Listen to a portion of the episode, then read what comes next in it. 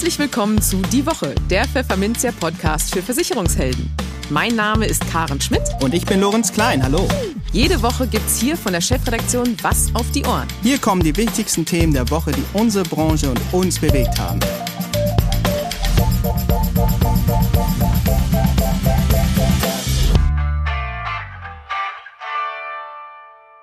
Moin aus Hamburg und herzlich willkommen zu Folge 69 unseres Podcasts. Heute ist Freitag, der 3. Dezember 2021. Und heute springt mal wieder Pfefferminzia Geschäftsführer Matthias Hess ein für unsere geschätzte Kollegin Karin Schmidt. Hi Matthias. Hallo Lorenz. Und diese Themen haben wir heute für Sie. Wir sprachen mit Norman Wirth, geschäftsführender Vorstand des AfW Bundesverband Finanzdienstleistungen, über den Koalitionsvertrag der Ampel und welche Chancen und Gefahren sich daraus für die Vermittlerbranche ergeben könnten. In den News der Woche geht es darum, wie es mit dem Garantiezins in der Lebensversicherung ab 2023 weitergehen könnte. Makler und Mehrfachagenten schieben sich im Vertrieb von Lebensversicherung erstmals auf Platz 1. Gesetzlich Krankenversicherten drohen Beitragserhöhungen und der aktuelle Pflegereport der Krankenkasse Barmer offenbart dringenden Handlungsbedarf im Bereich der Pflege. Und für unser Schwerpunktthema für den Monat Dezember Rückblick Ausblick gab Online-Marketing-Experte Marco Peterson einen Einblick, welche Lehren digitale Vorreiter der Versicherungsbranche aus dem Jahre 2021 gezogen haben und was sie sich fürs neue Jahr so vornehmen. Im Gespräch. Die Ampel steht, jubelte bald Kanzler Olaf Scholz am vorvergangenen Mittwoch und damit auch der Koalitionsvertrag, um den SPD, Grüne und FDP bis zuletzt gerungen haben. Aber was da eigentlich genau drinsteht, blieb aufgrund der Verschwiegenheit der Verhandlungspartner lange Zeit ein großes Geheimnis. Insofern war das kollektive Aufatmen in der Vermittlerbranche besonders deutlich zu hören, als sich offenbarte, dass von der Ampel wohl keine bösen Überraschungen für die Branche zu erwarten sind. Oder womöglich doch? Wo Risiken lauern und welche Chancen das Vertragswerk birgt, berichtet uns der Vorstand des Bundesverbands Finanzdienstleistung AfW, Norman Wirth, im nun folgenden Gespräch. Hallo Herr Wirth, viele Grüße in die Hauptstadt. Ja, hallo Herr Klein, viele Grüße zurück. Ja, der Bundesverband Finanzdienstleistung AfW hat vergangene Woche mitgeteilt, dass man den Koalitionsvertrag von SPD, Grünen und FDP begrüße. War da zugleich auch eine große Erleichterung bei Ihnen und Ihren Kollegen im Vorstand zu spüren, weil es viele Maximalforderungen seitens der Grünen oder auch der SPD gar nicht erst in den Vertrag geschafft haben. Stichwort Provisionsverbot bzw. Provisionsdeckel. Ja, ich würde das noch um ein Stichwort ergänzen, nämlich auch BaFin-Aufsicht. Ähm, ja, da war, da war große Erleichterung, das kann ich Ihnen sagen. Ähm, das war auch ganz spannend, weil äh, das haben ja alle auch mitbekommen, da ist ja nichts nach außen gedrungen, fast nichts aus den Verhandlungen. Das ist ja ein ganz neuer Stil gewesen diesmal. Und insofern ähm, hat man dann auch gesehen, dass die eine oder andere, äh, das eine oder andere Presseorgan, Süddeutsche, Fokus, äh, wen hat man noch, sogar Handelsblatt, die haben wirklich in den letzten Tagen vor Veröffentlichung des Koalitionsvertrages nochmal richtig Panik geschürt äh, in der Branche, eben mit den Themen Provisionsverbot. Und man muss dazu auch sagen, das waren schon Themen, die waren dann bis in die Verhandlungs-, in die Hauptverhandlungsrunde, äh, haben es da mit reingeschafft. Die Grünen haben das insbesondere ziemlich forciert. Und äh, man war sich da lange nicht einig. Ähm, um, umso größer die Erleichterung tatsächlich, dass es äh, tatsächlich dazu gar nichts dann gab im Koalitionsvertrag. Weder das äh, Stichwort Provisionsverbot noch Provisionsdecke noch BaFin-Aufsicht über unabhängige Finanzdienstleister oder sogar Versicherungsmakler war drin zu finden. Nicht einmal etwas zum Thema Honorarberatung, was dann auch so eins der Triggerwörter war oder Stichwörter war, die wir als erstes da mal durch den Koalitionsvertrag gejagt haben. Mhm. Okay, lassen Sie uns ruhig mal in die Details gehen. Ähm, jetzt Ganz. haben Sie schon ein paar Stichworte genannt. Welche Verabredungen im Vertrag könnten denn die Vermittler äh, interessieren oder auch direkt betreffen und welche Pläne daran anknüpfen, haben aus Ihrer Sicht zumindest das Potenzial, eine indirekte Wirkung auf die Branche zu entfalten? Ja, da kommt ein bisschen was zusammen, das muss man klar sagen, auch wenn es im Koalitionsvertrag äh, recht schwammig formuliert ist. Also da gibt es zum Beispiel so den sinngemäß den Satz, dass das System der privaten Altersvorsorge grundlegend reformiert werden soll, ohne dass wir da auch nur ansatzweise konkret sehen, wie das gemeint ist. Das wird wirklich nur angedeutet. Ähm, da soll, ähm, das ist, das ist schon nicht mal nur die private, aber betriebliche Altersversorgung, Vorsorge soll gestärkt werden. Da soll also es die Möglichkeit geben, dass die An, dass es Anlagemöglichkeiten gibt mit höheren Renditen als bisher, was dann so viel heißt, wie äh, gewisse Garantien werden wohl dann rausfliegen. Es soll, und das ist ein sehr relevanter Punkt natürlich, es soll ähm, eine Versicherungspflicht für neue Selbstständige kommen. Ja, und das ist schon sehr klar formuliert an der Stelle. Nur neue Selbstständige, nicht wer jetzt schon selbstständig ist, äh, rutscht rein in die Pflicht. Da hat man dann also doch so einen Bestandsschutz. Und äh, das ist natürlich was, was für auch unsere Mitglieder relevant ist, weil da erschließt sich dann schon eine ganz neue ähm, äh, Kundengruppe, zumindest in Bezug auf dieses Produkt, was denn da kommt, weil die Versicherungspflicht äh, betrifft an sich die Pflicht in ein ähm, in die gesetzliche Rentenversicherung äh, einzutreten oder da übernommen zu werden. Aber es ist äh, mit einer Wahl, soll mit einer Wahlfreiheit ausgestattet werden. Das heißt, die neuen Selbstständigen haben die Möglichkeit des Opt-out. Die können sagen Nein. Daran geknüpft ist wiederum die Bedingung, dass die ein privates Vorsorgeprodukt haben. Und das ist schon relativ klar definiert. Dieses private Vorsorgeprodukt soll insolvenz- und pfändungssicher sein und zu einer Absicherung führen, die oberhalb des Grundsicherungsniveaus führt. Da wird es jetzt spannend. Äh, die ersten Reaktionen waren, naja, da haben wir ja Riester. Sage ich, nee, das ist, da ist die Garantie aber nicht drin in Riester, dass es eine Absicherung oberhalb des Grundsicherungsniveaus ist. Also es wird etwas Neues sein. Entweder modifiziert Riester oder es wird ein, ein Lindner-Produkt oder was auch immer. Auf jeden Fall die sind da die Produkte. Die Lindner Rente, genau. Würde ja sogar passen bei den Selbstständigen. Was auch immer, die Produkte Produktgeber sind sicherlich dann gefordert, wenn der Gesetzgeber das dann geschärft hat. Das muss ja irgendwie noch in ein Gesetz gegossen werden. Und dann sind die Produktgeber gefordert, hier äh, entsprechend kreativ zu sein und ein solches Produkt auf den Markt zu bringen, was dann wiederum zu, ähm, dazu führt, dass hier Beratungsbedarf besteht, eindeutig Beratungsbedarf. Ähm, und der kann ja dann wahrgenommen werden, unter anderem durch unsere Mitglieder oder die unabhängigen Versicherungsmaklerinnen und Makler und Finanzdienstleister. Dann haben wir bei Riester, da gibt es den fast irritierenden Satz, ähm, für mich jedenfalls irritierend, dass da drin steht, dass die ähm, bestehenden Verträge eine Bestandsgarantie haben. Ähm, naja, also dass man das überhaupt reinschreiben muss, finde ich schon ein dolles Ding, ehrlich gesagt, weil äh, was, was wäre die Alternative gewesen, dass wir 16 Millionen Riester-Verträge irgendwie ummodellieren, auflösen, was auch immer. Also das kann es nicht sein. Ähm, das ist aber zu Riester im Prinzip das Einzige. Ich setze große Hoffnung drauf, dass wir vielleicht doch noch in den nächsten Monaten und Jahren eine Riester-Reform hinbekommen. Meinetwegen sollen sie das Produkt anders nennen, aber wir haben da eigentlich ein gutes Produkt. Wenn die entsprechenden Reformvorschläge, die auf dem Tisch liegen und im letzten, in der letzten Legislaturperiode ja hinreichend diskutiert wurden, endlich dann auch umgesetzt werden. Ja, aber das steht, wie gesagt, so nicht im Koalitionsvertrag drin.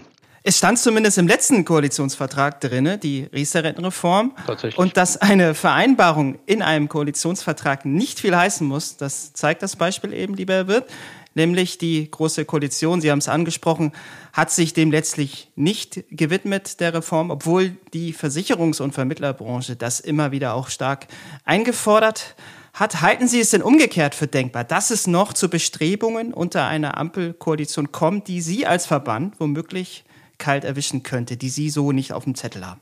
Ja, dann, dann äh, könnte ich sie ja jetzt nicht nennen, ne? Weil dann hätte ich sie ja doch auf dem Zettel. Aber ich, ich sag mal. Das stimmt. Dinge, die nicht im Koalitionsvertrag stehen, wie BaFin-Aufsicht oder ähnliches, ähm, die können natürlich tatsächlich noch kommen. Äh, die, die Grünen und auch die SPD hatten ja diese Themen in ihren Wahlprogrammen drin. Die Grünen wollten ein Provisions, nicht mal ein Provisionsdecke, das wollte die SPD. Die Grünen wollten ein Provisionsverbot, also einen schrittweisen Übergang hin zur Honorarberatung. Das steht nicht im Koalitionsvertrag, genauso wie die BaFin-Aufsicht. Aber wir haben ein SPD-geführtes Kanzleramt und das Kanzleramt, der Kanzler hat die Richtlinienkompetenz und damit kann er diese Themen natürlich jederzeit wieder auf die Agenda bringen. Das wird schwierig, weil ich denke, da ist eine rote Linie seitens der FDP gesetzt worden. Ansonsten hätten wir hier was im Koalitionsvertrag. Das äh, wurde mir so im Übrigen auch zugerufen aus FDP-Kreisen. Also die haben da sehr stark äh, die Fahne für unsere Branche hochgehalten. Das kann man ihnen, denke ich, an der Stelle nicht genug danken. Ähm, also Richtlinienkompetenz einerseits und zum Zweiten muss man wohl noch bemerken, dass ähm, zwar das Justizministerium bei der FDP jetzt äh, gelandet ist. Bisher war Justiz und Verbraucherschutz in einem Ministerium. Jetzt geht Verbraucherschutz hin zum ähm, grün geführten Superministerium für Umwelt, Naturschutz, nukleare Sicherheit und Verbraucherschutz. Und von da kann natürlich auch immer was kommen in Richtung ähm, Branche, in Richtung ähm, zum Beispiel Provisionsdeckel oder ähnliches. Ähm, da finden wir ja auch, dass im Koalitionsvertrag steht, dass die Finanzierung der Verbraucherzentrale Bundesverband entsprechend dem gestiegenen Bedarf angepasst werden soll. Ich habe den gestiegenen Bedarf, konnte ich bis jetzt nicht erkennen.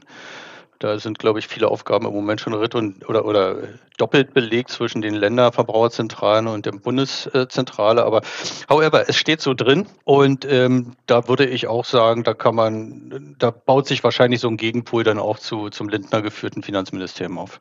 Ja, wenn es so weit kommen sollte, dann werden wir das natürlich auch mit Ihnen wieder besprechen, wie die Entwicklung da voranschreitet. Das war Norman Wirth, geschäftsführender Vorstand des Bundesverbands Finanzdienstleistung AfW. Herzlichen Dank für das Gespräch. Sehr, sehr gerne. Bis bald. Die News der Woche. Die Deutsche Aktuarvereinigung, kurz DAV, hat am Montag ihre alljährliche Zinsempfehlung für die Lebensversicherung abgegeben. Danach soll der Höchstrechnungszins umgangssprachlich oft auch als Garantiezins bezeichnet, für das Jahr 2023 unverändert auf dem Niveau von 0,25 Prozent belassen werden. Aktuell liegt der Wert noch bei 0,9 Prozent, sinkt aber zum 1. Januar 2022 auf 0,25 Prozent. Das hatte das Bundesfinanzministerium bereits vor einigen Monaten entschieden und folgte damit der DAV-Empfehlung aus dem Vorjahr. Warum der Wert auch für das Jahr 2023 beibehalten werden soll, begründete der DAV-Vorstandsvorsitzende Herbert Schneidemann so. In Anbetracht der wirtschaftlichen Unsicherheiten durch die Corona-Pandemie sehe man derzeit keine Anzeichen für eine spürbare Erholung der Zinsen in naher Zukunft. Zudem sei es noch zu früh, die langfristige Entwicklung der Inflation und die potenziellen Reaktionen der Europäischen Zentralbank zu prognostizieren, so Schneidemann. Mit der nun erfolgten Empfehlung wolle die DAV Planungssicherheit für die deutsche Altersvorsorge in äußerst unsicheren Zeiten schaffen, hieß es. Der Gesamtverband der deutschen Versicherungswirtschaft, kurz GDV, begrüßte die Empfehlung der deutschen Aktuare. Sie sei vor dem Hintergrund anhaltend niedriger Zinsen und der Unsicherheiten durch die Corona-Krise folgerichtig, kommentierte GDV-Hauptgeschäftsführer Jörg Asmussen in einem Pressestatement. Zugleich appellierten sowohl der GDV als auch die DAV an die künftige Ampelkoalition, die geförderte private sowie die betriebliche Altersvorsorge zügig zu reformieren. Die neue Bundesregierung sollte die Flexibilisierung der bislang gesetzlich geforderten vollständigen Beitragsgarantie schnell angehen, forderte Asmussen. Andernfalls drohten auch bei der Altersvorsorge über den Betrieb Angebotslücken, da Arbeitgeber kaum noch Beitragszusagen mit Mindestleistung gewähren könnten. Diese werden vor allem von mittelständischen und kleineren Unternehmen genutzt, so der GDV-Repräsentant. Auch Herbert Schneidemann von der DAV betonte, dass die Garantieanforderungen für staatlich geförderte Vorsorgeprodukte schnell neu zu definieren seien. Die weiterhin vorgeschriebene 100% Beitragsgarantie verengt unnötigerweise die Möglichkeiten, in Chancen und damit renditereichere Anlageformen zu investieren, erklärte Schneidemann. Sinnvolle Garantien lägen laut DAV deutlich unterhalb des Beitragserhalts, damit die versicherten Beiträge nicht vollständig zur Absicherung der Garantien eingesetzt werden müssten, so der Appell. Na, das sind doch mal gute Nachrichten für Maklerinnen und Makler. Denn Makler waren zusammen mit Mehrfachagenten 2020 erstmals der führende Vertriebskanal für das Neugeschäft mit Lebensversicherung. So lautet das Kernergebnis der 22. Vertriebswege-Studie zur Lebensversicherung, die das Maklerunternehmen Mullis Towers Watson diese Woche veröffentlicht hat. Demnach betrugen die Einnahmen aus neu eingelösten Versicherungsscheinen 6,4 Milliarden Euro. Gemessen anhand des Annual Premium Equivalent Aufkommens. Gemeint ist damit die Summe aus laufenden Beiträgen für ein Jahr plus 10 Prozent der Einmalbeiträge. Damit verzeichneten die Lebensversicherer rund 165 Millionen Euro weniger Neugeschäft als 2019. Das Neugeschäft der laufenden Beiträge sank 2020 um rund 4 Prozent auf 3,7 Milliarden Euro und jenes der Einmalbeiträge um 1% auf 27,1 Milliarden Euro.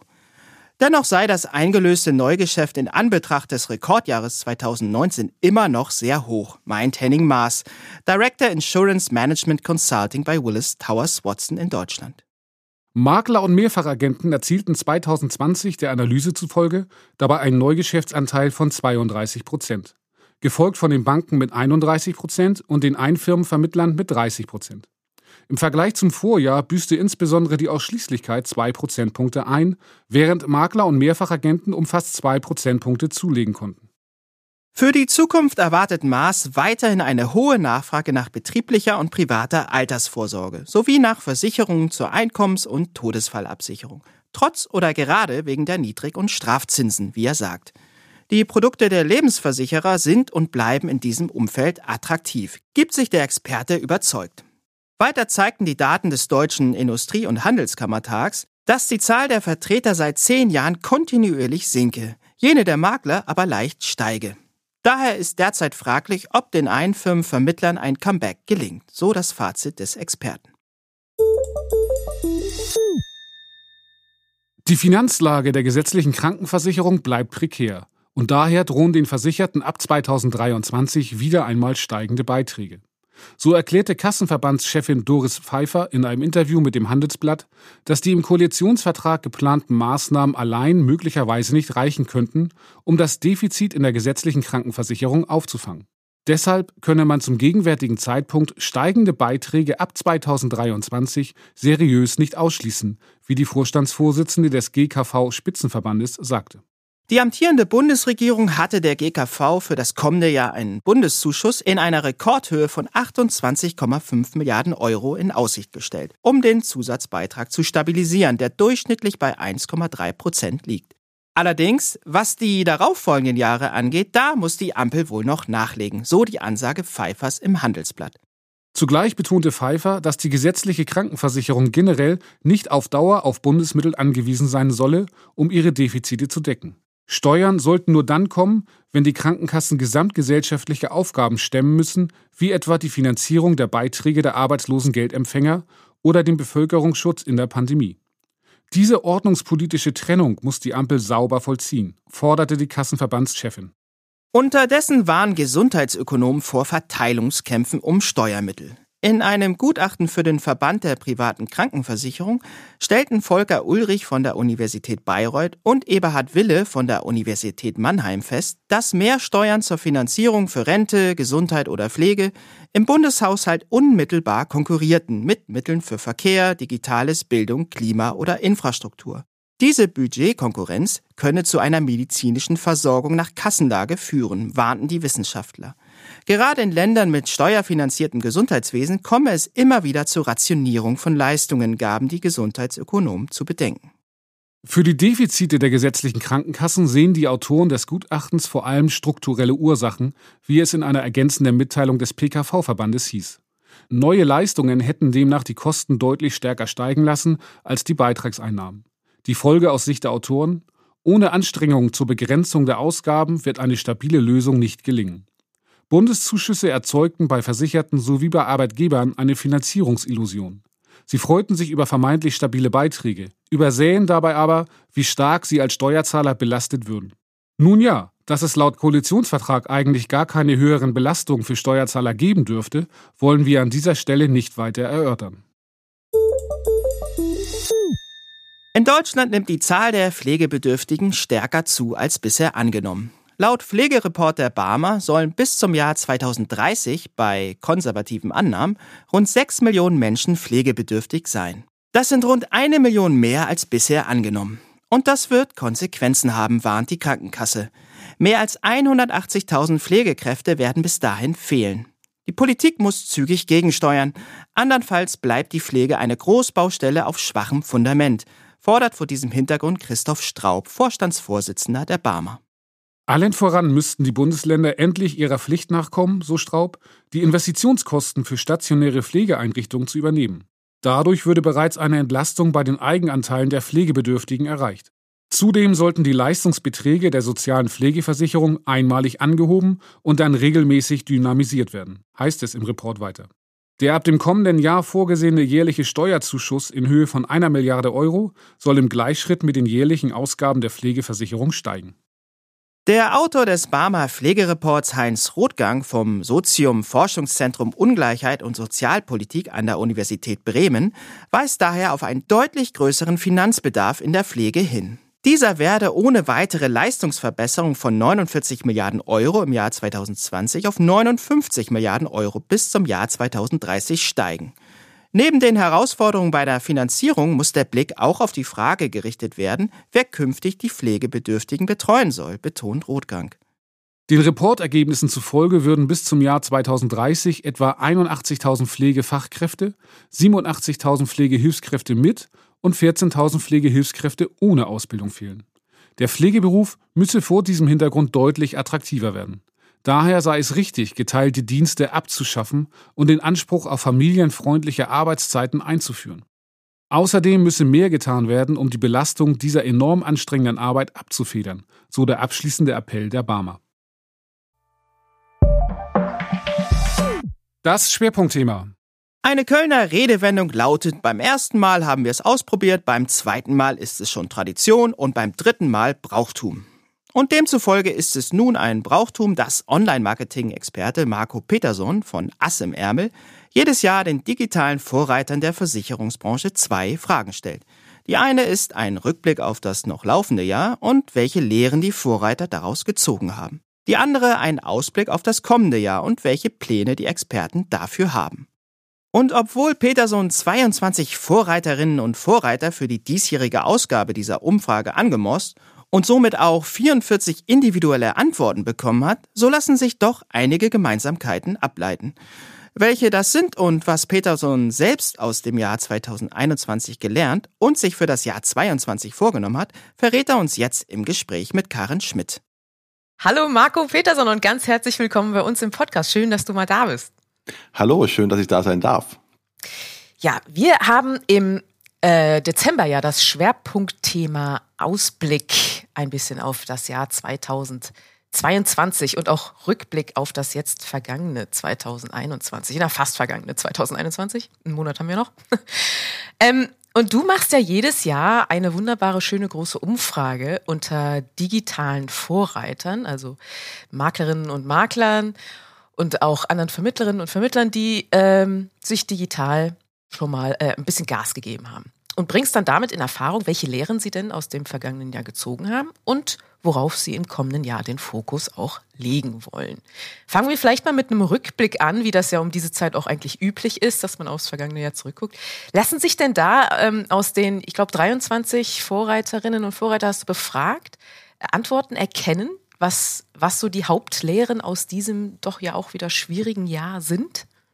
Ähm, ja, erstmal ja, es sind 23 gewesen. Und ähm, ist natürlich alles ziemlich vielfältig, ne? weil die alle wissen halt, was sie selbst machen müssen und haben halt unterschiedliche Wege gewählt online und deswegen haben sie auch unterschiedlichen Rückblicke quasi. Aber man kann doch schon ein paar Sachen einheitlich sehen. Und zwar gibt es so drei Punkte, die sich so rauskristallisiert haben. Das eine ist, das ist jetzt wenig überraschend, aber auch, wir haben auch erwähnt halt, dass Online-Marketing, Online-Kommunikation ist jetzt so in diesem Jahr endgültig in der Branche angekommen, ne? was jetzt nicht über, überraschend ist. also, ne, wir haben halt durch die, das zweite Jahr Corona quasi es nochmal verstärkt, aber ich glaube, gehört zu haben, dass es einfach so auf der, auf der Gegenseite halt auch angekommen ist. Ne? Die digitalen Leuchttürme, die sind sowieso da, online schon jahrelang da aktiv. Aber ich glaube, die merken halt auch, dass die andere Seite jetzt so, jetzt endlich das akzeptiert hat. Ne? Das geht nicht mehr weg, das hat Vorteile und dass die es so gemeint haben. Also das war so das, das erste, nennen wir es mal, Learning in diesem Jahr. Das zweite ist, dass ich ganz oft von denen gehört habe, äh, dass sich Kontinuität und Ausdauer auszahlen. Also auch jetzt nicht nur metaphorisch auszahlen, sondern halt so wirklich so monetär. Also die haben halt häufig gesagt, wir merken einfach, ich bin kontinuierlich am Ball geblieben, ich habe viel gemacht, aber ich habe halt auch damit jetzt Kunden gewonnen. Also sie können es halt wirklich auf der monetären Seite auch sehen, dass das, was sie jahrelang machen, die ganze Arbeit, die die reinstecken, sich auch wirklich auszahlt. Und ähm, das fand ich ein, ein schönes, interessante Erkenntnis. dass man halt auch sagt, zum einen Arbeit, es ist halt wirklich harte Arbeit, das sagen auch alle immer wieder, aber es zahlt sich halt auch aus, man kann es sehen, wenn man dran bleibt.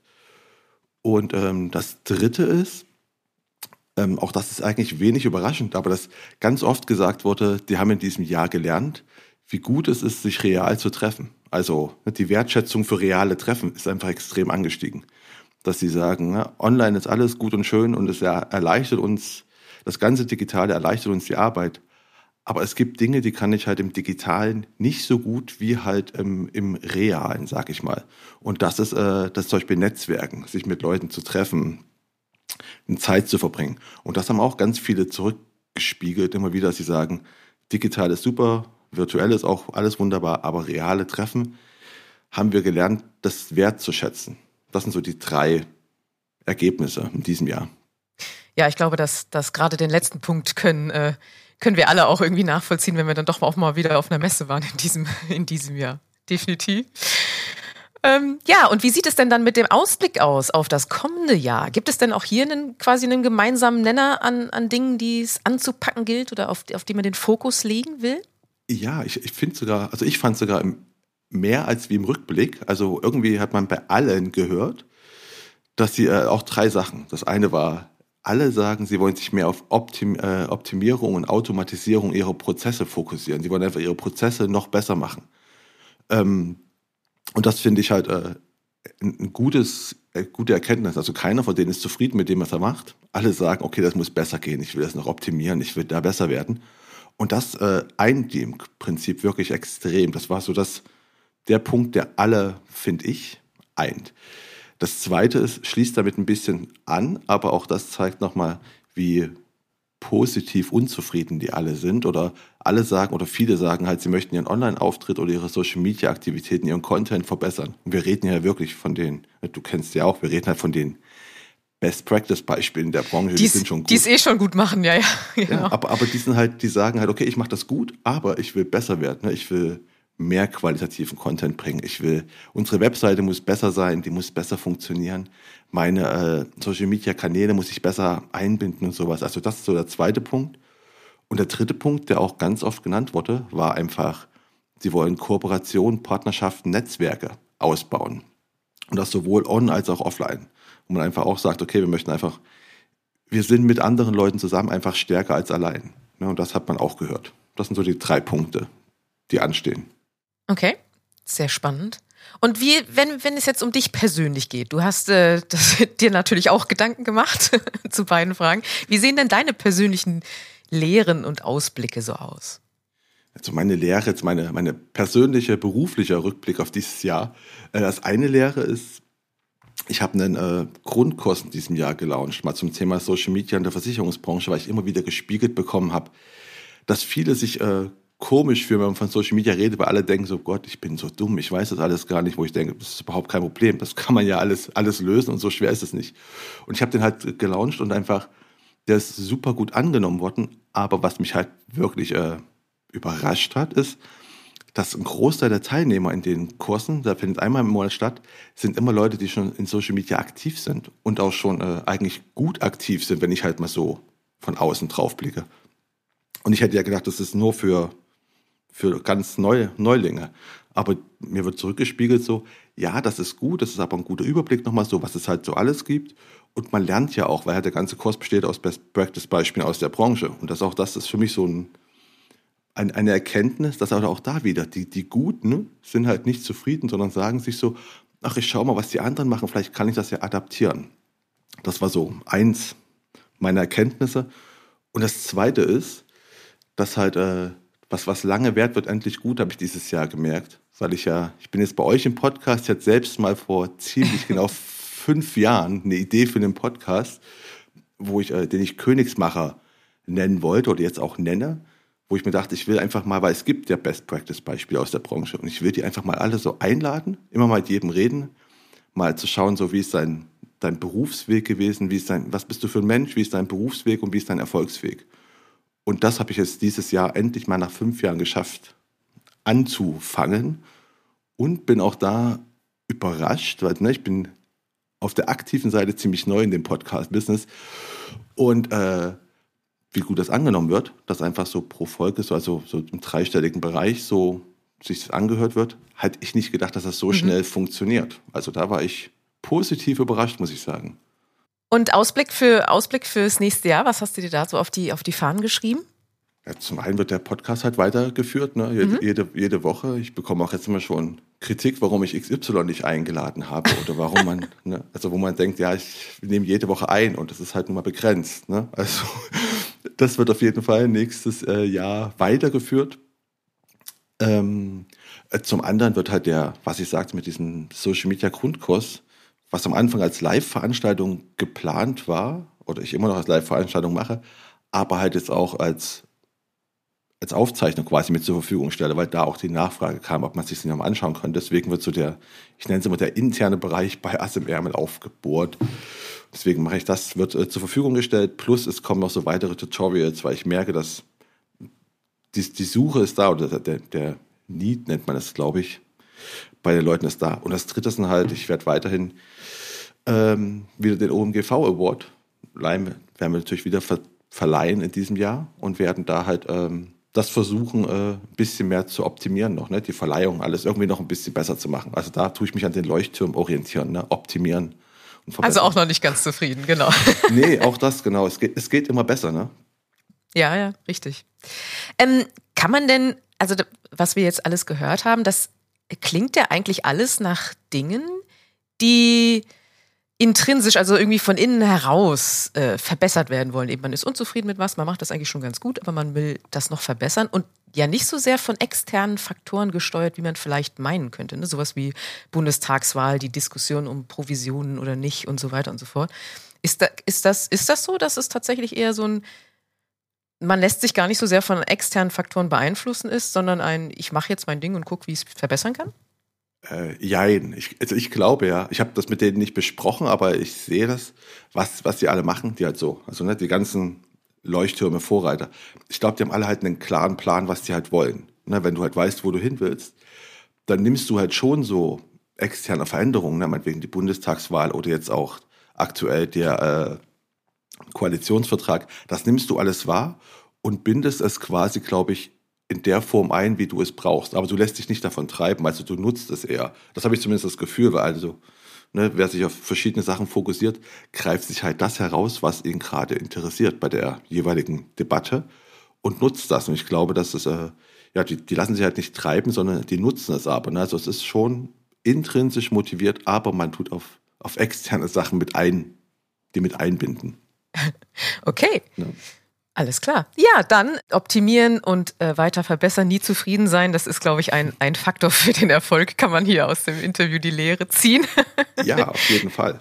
Vielen Dank fürs Gespräch, lieber Marco. Schön, dass du da warst und äh, viel Erfolg auch mit dem Podcast weiterhin und ähm, gerne auch mal wieder bei uns im Podcast demnächst. Ja, gerne äh, und nochmal danke für die Einladung und euch noch eine schöne, schönes Wochenende. Tschüss. Und damit sind wir mit Folge 69 unseres Podcasts durch. Sie haben Feedback für uns? Dann schreiben Sie uns doch gern unter redaktion.pfefferminzia.de oder hinterlassen uns auf unserem Podcast-Portalen eine Bewertung. Ansonsten hören wir uns am kommenden Freitag wieder. Bis dahin gilt wie immer, bleiben Sie gesund, genießen Sie das Wochenende und kommen Sie gut in die neue Woche.